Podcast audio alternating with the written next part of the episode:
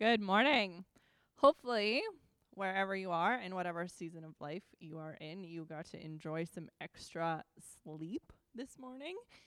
Uh, I certainly did. So uh, I just encourage you to bring that extra time, that energy, hopefully just that renewed vigor uh, this morning. And uh, yeah, let's praise God together with it. So uh, would you bow with me while we pray? God, we thank you that, uh, yeah, you are timeless. And yet in this world we live in, uh, we have these things that we wrestle with. And so, God, this morning we're grateful for extra sleep. And Lord, we just pray that in the midst of our everyday lives, God, that we would just come to you this morning with our praise, uh, with your name on our lips, in our hearts, in our minds. Um, God, that you would be glorified. Uh, Heavenly Father, we ask that you would anoint this service, that Holy Spirit, you would just meet us where we're at. Each uh, body or member of this body individually, God, that your your presence would be just so real in our homes, in our living rooms, in our kitchens today, God, that uh, yeah, we wouldn't have any doubt, Lord, that you are with us, that you're at work in us. Um, and God, that we would just continue to just trust you and praise you. And uh, would you be glorified, we pray. Amen. The verse on the screen right now in the song we just sang. This morning I was texting with a couple from our church family, and uh, uh, you know who you are. And uh, I just wanted you to know that this is a word from the Lord to you personally. And uh, through, through it all, by the grace of God, He's with you, and uh, uh, we're going to see His glory and His honor through your life. So hold on to this. And, uh, you know, the song is simply called Anthem. Maybe uh, bookmark that name and uh, just, you know, maybe once in a while just pull that song out and uh, listen to it. But that, those words were for you this morning. Yeah, God, we thank you that no matter what's going on in our life or what you know season we're in, you are there, God. Always there. We can trust you. We can rely on you. We have faith in you. You are our cornerstone. You're our foundation. You are everything to us. It's by your grace and your grace alone, God, that we have this confidence and this hope. So we thank you for that. And uh, as we share communion this morning and read some of your word, God, that you would be lifted up and honored and that we would be encouraged in our faith. And that, God, we would continue to let you build our lives for your glory. Jesus, we want you to be honored as we celebrate communion today, as we remember you, your great love for us. Oh, thank you, Jesus. Thank you, Father. And thank you, Spirit. In your wonderful and beautiful name, Jesus. Amen. Amen. Well, I hope you have your emblems this morning as we celebrate communion together. Ephesians 2, verses 1 to 10 say, And you were dead in your trespasses and sins, in which you formerly walked according to the course of this world, according to the prince of the power of the air, of the spirit that is now working in the sons of disobedience. Among them, we too all formerly lived in the lusts of our flesh indulging the desires of the flesh and of the mind, and were by nature children of wrath, even as the rest.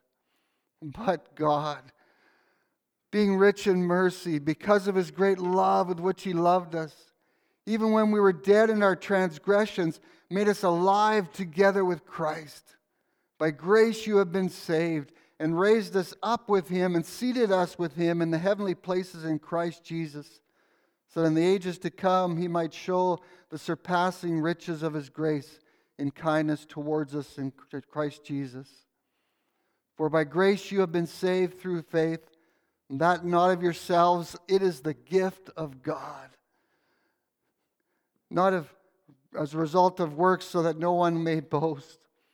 For we are his workmanship, created in Christ Jesus for good works, which God prepared for beforehand so that we would walk in them. These are powerful words, aren't they? I, I got a preface this morning. I, I had dental surgery on Friday morning, and you might hear me trip up on my words. I had a terrible time singing this morning, but uh, I'll get through this by the grace of God. You say, We were dead in our sin. Before Christ, before we knew Him, before we came to faith, we weren't on God's path, and we used to live according to the flesh and of the world and the nature of the world. All of these things were true. We were separated from God. We, we had this, this sin problem, and we were by nature people of pride and, and sinfulness and, and unrighteousness. We were dead in our sin. We were separated from God. Eternally, we had no hope. There was, it was dismal before faith, before Christ. But I love, I love, I love those two words, those two words where Paul utters the greatest short phrase in the history of human speech when he says, But God. We should get excited about those two words. We were lost. We were dead. We were separated for eternity away from Christ and God. We would suffer for eternity. But God, who was rich in mercy, who is great in his love towards us. And even though we were dead, he made us alive in Christ. Wow. I hope there's a lot of praise going on in rooms all over the city here and, and wherever you're, you're tuning in from this morning. But God. You see, the world back then in Paul's day was understood as existing in two ages.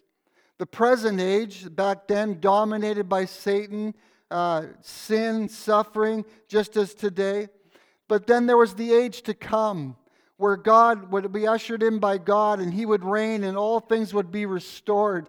And, and there's these two ages that the, the reader would have adjusted to. You see, as believers today, we enjoy the kingdom of God. We've come to faith. We've come to Christ. We have this hope in us. But yet, it's not come. The kingdom of God has not come in its entirety.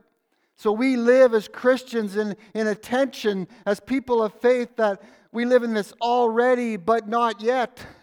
You know, we've already been embraced and come into the kingdom of God, but we haven't received the full picture of that that day when Christ returns and we see him face to face and God is with us and God reigns forever in our lives. You see, there's this tension. We've already got this knowledge. We've already come to the kingdom of God, and yet it's not here in its entirety. There's more to come. And you see, that's what gives us hope. That's what tells us that, that our faith is, is on that, that Christ does come back, and that Christ will reign, and that Christ will be our God forever. But in the meantime, in this tension, we are all being changed. We are all being changed from, from the person who was dead to their sin, from a person who was sinful and, and by flesh and in the nature of the flesh, we're walking in the world's principles. And we come to Christ and we have this new kingdom, this new hope, this new found presence of the Holy Spirit in our lives. And we are being changed day after day after day. 2 Corinthians 3:18 says, "But we all with unveiled face beholding as in a mirror the glory of the Lord, are being transformed into the same image from glory to glory, just as from the Lord the Spirit. You see, we are being transformed. Each of us, day after day, as we as we, we get to know him more, and as the Holy Spirit is at work in our lives, we are being transformed from an inward perspective from glory to glory. Romans 12, 1 and 2 lays it out this way Paul says, I urge you, brethren, by the mercies of God, present your bodies a living and holy sacrifice, acceptable to God, which is your spiritual service of worship. And don't be conformed to the world, but be transformed by the renewing of your mind, so you may be able to prove what the will of God is, that which is good and acceptable and perfect. You see, we are being called out of that old nature, out of that old flesh nature, to constantly allow God to transform us by the renewing of our mind and change us so that we become more like Christ and we have more righteousness, His righteousness in our life. And we are being perfected but it's a process, it's a work that is ongoing, and it will continue the remainder of our lives. Later on in Ephesians in chapter 4, verses 20 to 24, Paul says, You did not learn Christ in this way. If indeed you have heard him and have been taught in him, just as truth is in Jesus, that in reference to your former manner of life, you lay aside the old self, which, being, which is being corrupted in accordance with the lusts of deceit, and that you be renewed in the spirit of your mind, and put on the new self, which is in the likeness of God, has been created in righteousness and holiness of the truth.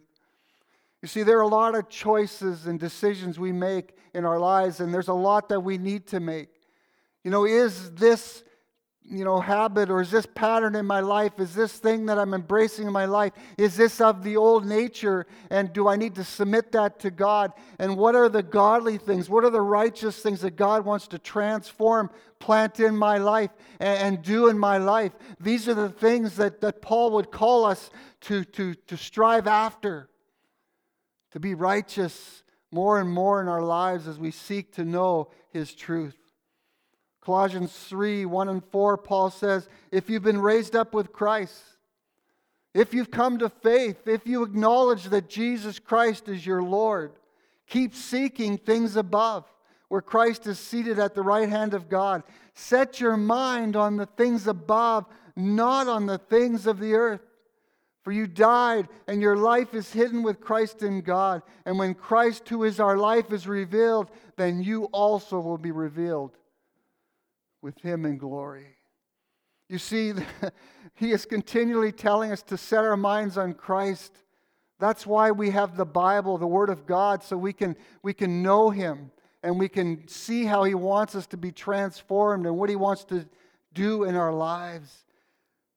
We need to set our mind on him more and more because the days are evil and they'll get more evil, but we need God to transform our minds so we think like Him and we know Him and we allow Him to do the work in our lives over and over and over again. And there's some good news. you know, as we strive daily, as we struggle daily to become more like Him and to lay down the things of this world and the flesh and the nature, the old nature, as we, we go that constant tension and battle that's going on in our lives and we continue to seek Him, there's good news because Philippians 1 6 tells us, I'm confident this very thing that He who began a good work in you will perfect it until the day of Jesus Christ.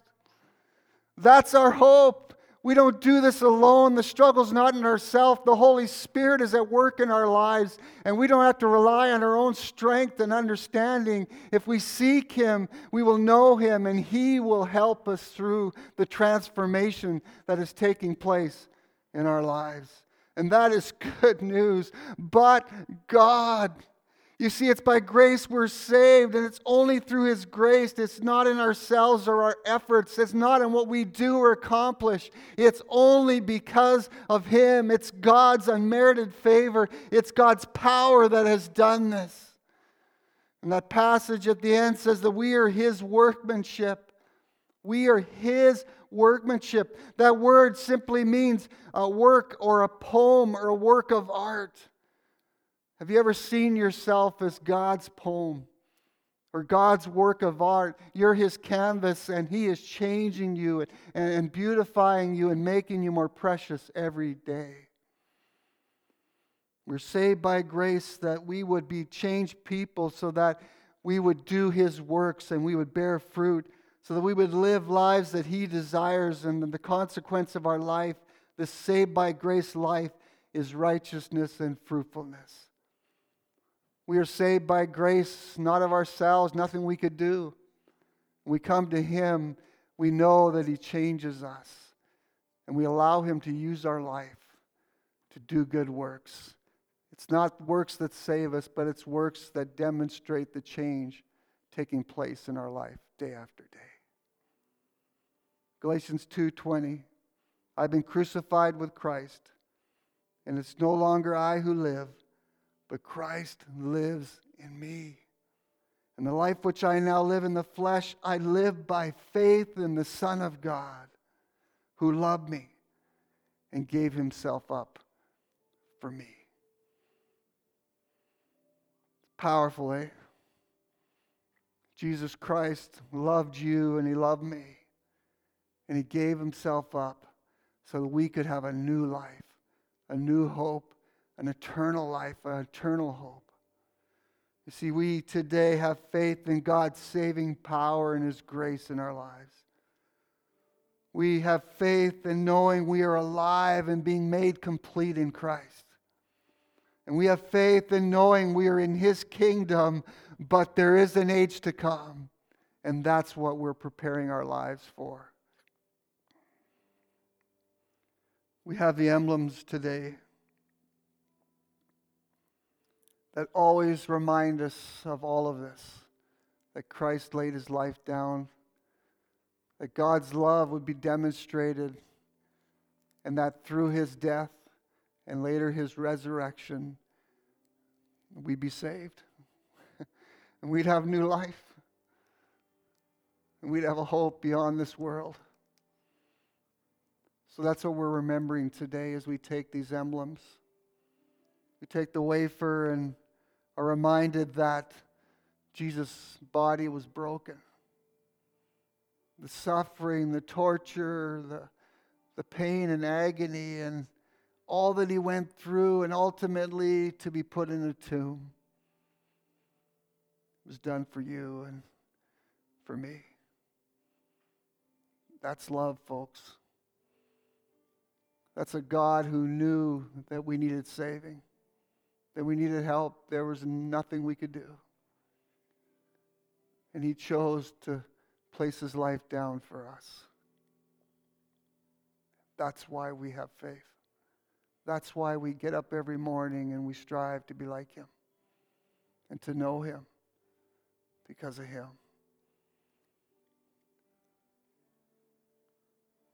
Let's take the wafer together, remembering all that Jesus has done.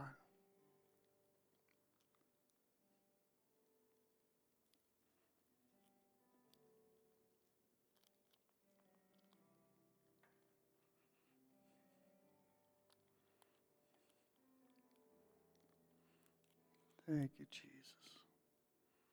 Thank you, Jesus.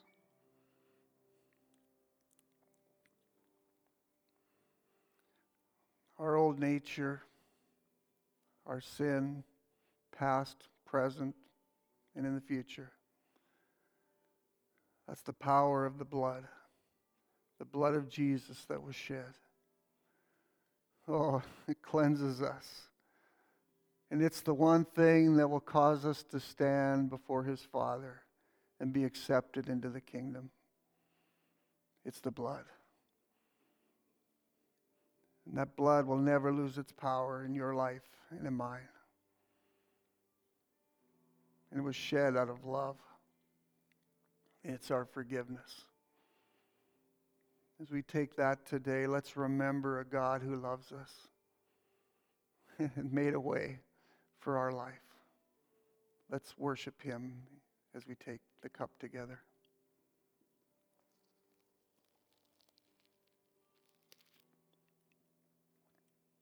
Praise you, Jesus.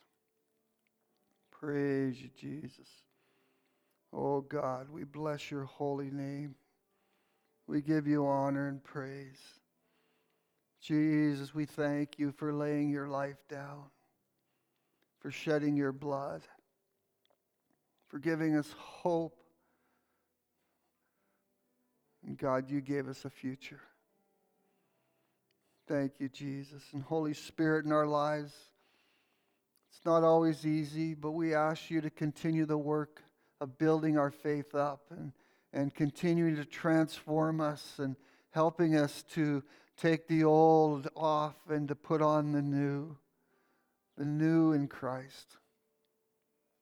Give us that victory ongoingly in our lives and make us more like Jesus. In days ahead, give us a greater and a deeper love for Jesus. Oh, praise his name. Praise his name. Oh, Jesus, you're good. Oh, you're good. You're awesome, God. You're awesome, Jesus. Oh, thank you, Jesus. Let's sing a song of worship as we reflect on the communion el- el- emblems one last time, but let's just turn our eyes to Jesus and worship Him. Jesus is a great. Amen. Amen. Well, folks, God is great, and thank you for tuning in today. But before we close, I just wanted to share with you this past week I met with the board and uh, submitted the following letter to them. It says, To the board of the Prince George Pentecostal Church, it's with a sad heart that I submit my 30 day notice of resignation today. Been an honor to serve you as a pastor in this church since July of 2000. It hasn't been an easy decision, but I've had a sense for a while that the church could use some fresh leadership in the season ahead. With deep appreciation, Pastor Rich Phillips. Sorry to hit you with this. Wanted to make sure we went through the service first, but uh, it's been going on with a struggle with me for a while, and uh, I thought I'd be waiting until COVID was kind of clearing the air, but I think that's unfair to somebody coming in that they should really, uh, you know, come in and really take the reins and uh, lead you into a fresh new season in the Lord. This has not been an easy thing. I could easily have gone through to retirement. You are an incredibly great church family and great people. And this is going to be hard for Noreen and myself because we love you all so dearly. And, and I've already, through this week, since I met with the board, have been grieving um, this moment and this day. And uh, I am, oh, well, I can't even begin to tell you my emotions, but I do have, uh, you know, a few weeks left to uh, share those with you. Um, like I said, uh, the end of November is when uh, I'll be finished here as your pastor. Lots taken place this year, a lot through COVID. God's been doing a deep work in my life and in the wife, my wife's life and uh, we've been changing. You've seen some of those changes over the summer. Um, we were not committed to go anywhere or to resign even when we did sell our house. I was right about that. I was truthful. Um, there was nothing there, but things started to escalate afterwards. And uh, we come to a place now where this is just the way it has to be. Um, I know that God is going to bless this church family, that He's going to cause you to prosper and that He's going to cause you to be so fruitful in the future. And, and I can just see nothing but amazing things happening in this church family and in this building. Um, I commented, uh, I know it was to you, Jason, this week uh, when I spilled the beans, but uh, I just love preaching in this place. I love this sanctuary. I just love the, this feels like home. And so it'll be hard to, to transition from here, but it really is God's will for you that you be blessed with you know deeper and greater leadership in the days ahead. The board right now is going to be working with our district superintendent who becomes the chair of the board during this transition and uh, they'll provide you with a smooth transition I'm sure. The search will begin uh, for a new lead pastor and I know that you the church family will support uh, the board in in all of this uh, season and time and and and, you know, brace them and come alongside them in this leading. And uh, please, as a church family, would you take times of prayer and fasting for this very thing? Because it's important. God knows the future, so He knows who can lead you into that preferred future. So be in prayer and fasting for that person even now uh, in the days ahead. After uh, November, Noreen and I are going to take a month off with our family and uh, spend time with them here in Prince George. Following that, we have accepted the call just uh, in the last few days to uh, pastor on the Sunshine Coast in Pender Harbor. And uh, it's going to be a completely different feel, a different location, geography, ministry, life, people. Uh, it's all going to be different. And uh, we are going to accept God's help in transitioning to love them as we've loved you. Our thoughts and prayers are with you all. And of course, the great thing about all of this and the grieving is that I get to spend eternity with you. So it's not, uh, you know, goodbye, it's au revoir, as they'd say in the French, see you later. Um, but we'll dissect our lives together. But please be in prayer for us. Um, this hasn't been easy, but uh, God is good and God is faithful. And Pastor Tiffany is going to come and uh, wrap up our service. Lord bless you all. But God. but God. Whew. I think that's important to remember this morning, even as we kind of digest uh, some of what you've just heard. So, uh, would you just pray with me this morning?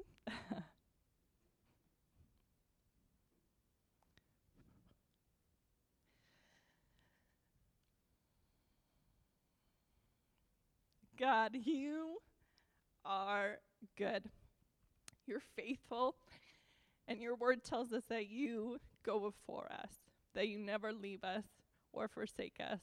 And so, God, we know that you are Lord over a transition, just as you are Lord in the past, the present, the future, and forever. And we ask for your hand upon this time. God, would you just bless Pastor Rich and Noreen as they kind of wrestle with what this means for them personally, as there's so many mixed emotions? Would you just cause them to be fruitful in their personal lives, in their walk with you, God, and, and whatever ministry uh, that they put their hand to? And God, as we go through this transition as a local church, as a group of individuals who come together because we love Jesus, would we be unified for the purpose of your kingdom? Would this be a season of great gratitude and of peace? God, we know that you sent Jesus and that he was fully God and he was fully human and he wrestled with the very emotions that we're all going to wrestle with, whether that's today or tomorrow or in any season to come. And so, would you just show us the way to do that? Would our emotions glorify you in the way that we handle them, in the way that we process them, in the way that we give them to you in this season of transition? Would we continue to build one another up? Would we continue to just take time to be in your word, to pray, to fast, to just be unified? God, give us just such great vision of what it would look like to come out of this season of transition well for your glory. And God, thank you.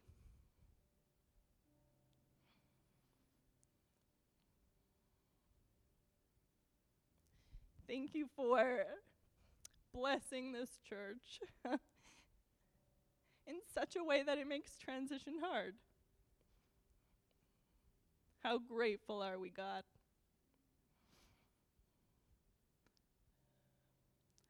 God, give each person involved in this transition wisdom.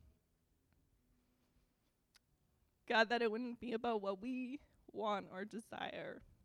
It would be exactly as Pastor Rich said you already know what is ahead of us. So help us to align our hearts and our minds with what you want, what you have for us. Help us to get on board with what you're doing. Open our eyes to see that. Thank you, Jesus. Thank you that in the midst of your word, there's a but God. And so that no matter what we encounter, there's hope. Salvation from our sin, but also just hope in our day to day. God, you're after our souls for eternity, but you walk with us every single day till we get there.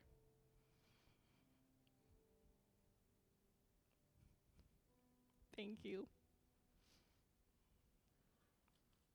And we all prayed, and all God's people said, Amen.